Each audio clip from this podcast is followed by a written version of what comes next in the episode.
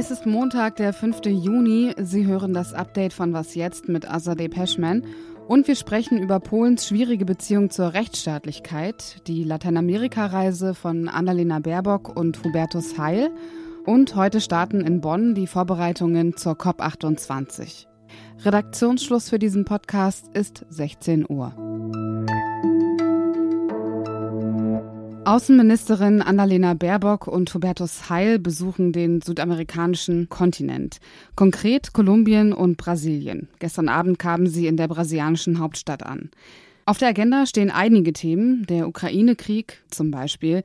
Die Position des brasilianischen Präsidenten Lula da Silva sind in Deutschland ja eher umstritten.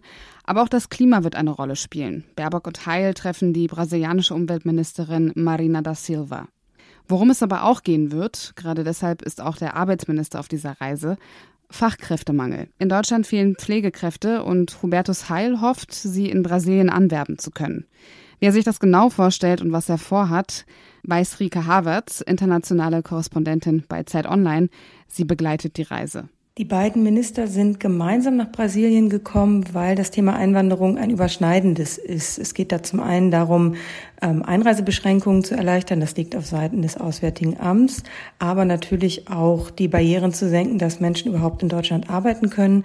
Deswegen hat Hubertus Heil hier mit seinem brasilianischen Amtskollegen eine Absichtserklärung unterzeichnet für eine faire Einwanderung und es sollen vermehrt hier in Brasilien Ausbildungsstätten auch geschaffen werden, um Pflegekräfte für den deutschen Markt auszubilden. Dabei soll es aber nicht zu einer, wie es in dieser Erklärung heißt, Lohndrückerei kommen. Aber es gibt natürlich viele bürokratische Hürden. Die Visavergabe ist das eine, aber auch die Sprachbarriere und das soll hier alles besprochen werden. Und natürlich werden auch politische Gespräche geführt. Es wird um Klimawandel gehen. Es wird um globale Aspekte wie den russischen Angriffskrieg in der Ukraine geben. Und da hat vor allen Dingen Annalena Baerbock einiges auf der Agenda.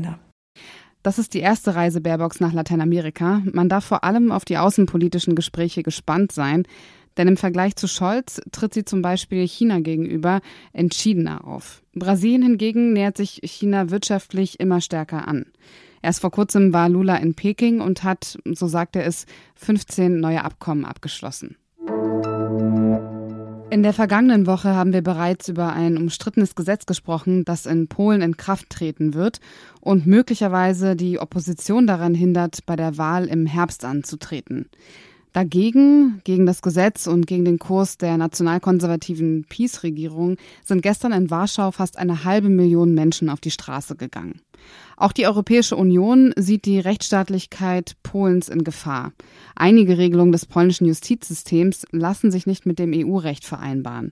Die Brüsseler EU-Kommission hat die polnische Regierung schon mehrmals verklagt und Gelder zurückgehalten, zum Beispiel die Auszahlung von Corona-Wiederaufbaufonds, die Polen eigentlich zustehen. Außerdem hat der Vizepräsident des Gerichtshofs ein tägliches Zwangsgeld in Höhe von einer Million Euro auferlegt. Der Europäische Gerichtshof hat heute ein grundsätzliches Urteil gefällt. Die polnische Justizreform aus dem Jahr 2019 verstößt gegen das EU-Recht.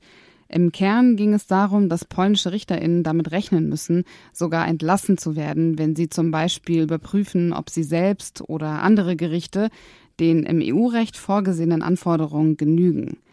Die EU wirft der nationalkonservativen Regierung in Warschau im Endeffekt vor, die Unabhängigkeit der Justiz zu beschneiden und die Gewaltenteilung zu untergraben.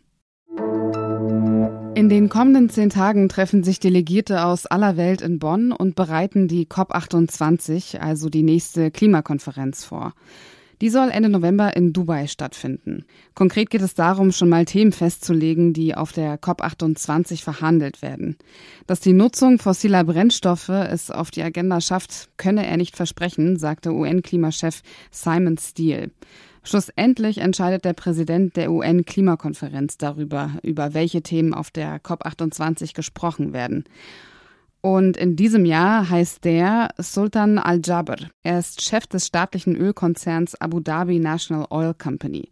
Seine Wahl ist bei Abgeordneten aus Europa und den USA und bei Umweltaktivistinnen auf Kritik gestoßen. Die Vereinigten Arabischen Emirate haben darauf reagiert und erklärt, dass Al-Jabr auch Leiter eines großen Unternehmens für erneuerbare Energien sei.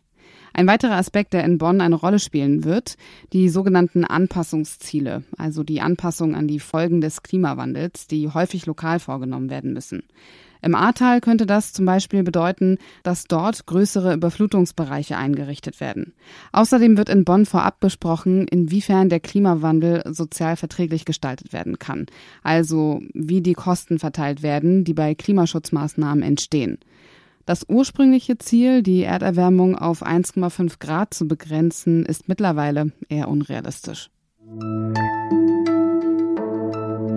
Was noch? Das letzte Mal, als ich einen Cupcake gegessen habe, hat sich das angefühlt wie eine komplette Mahlzeit. Ein Bärenmagen kann aber vermutlich mehr vertragen als ich. In den USA, im Bundesstaat Connecticut, ist ein Bär in die Garage einer Bäckerei eingedrungen und hat laut einer Mitarbeiterin der Bäckerei 60 Cupcakes verspeist. Die waren eigentlich für eine Lieferung gedacht und hätten in einen LKW verladen werden sollen. Eine Mitarbeiterin hat geschrien, um dem Bären Angst zu machen. Er ist aber dreimal wiedergekommen. Ein anderer Mitarbeiter hat irgendwann angefangen zu hupen. Das hat das Tier dann schlussendlich vertrieben. Sie ahnen es, es gibt von dem Ereignis ein Video. Sie finden es in den Shownotes. Das war das Update von Was jetzt für heute. Was jetzt der Zeit.de ist die Adresse, unter der Sie uns erreichen. Für Fragen, Anregungen, Lob und Kritik und wenn Sie mögen, vegane Cupcake-Rezepte, die Sie empfehlen können. Morgen früh hören Sie an dieser Stelle meinen Kollegen Janis Karmesin. Ich bin Azadeh Peschman. Ihnen noch einen schönen Abend. Heute gab es hier bei Zeit Online in der Redaktion zwar keine Cupcakes, aber dafür Zimtschnecken.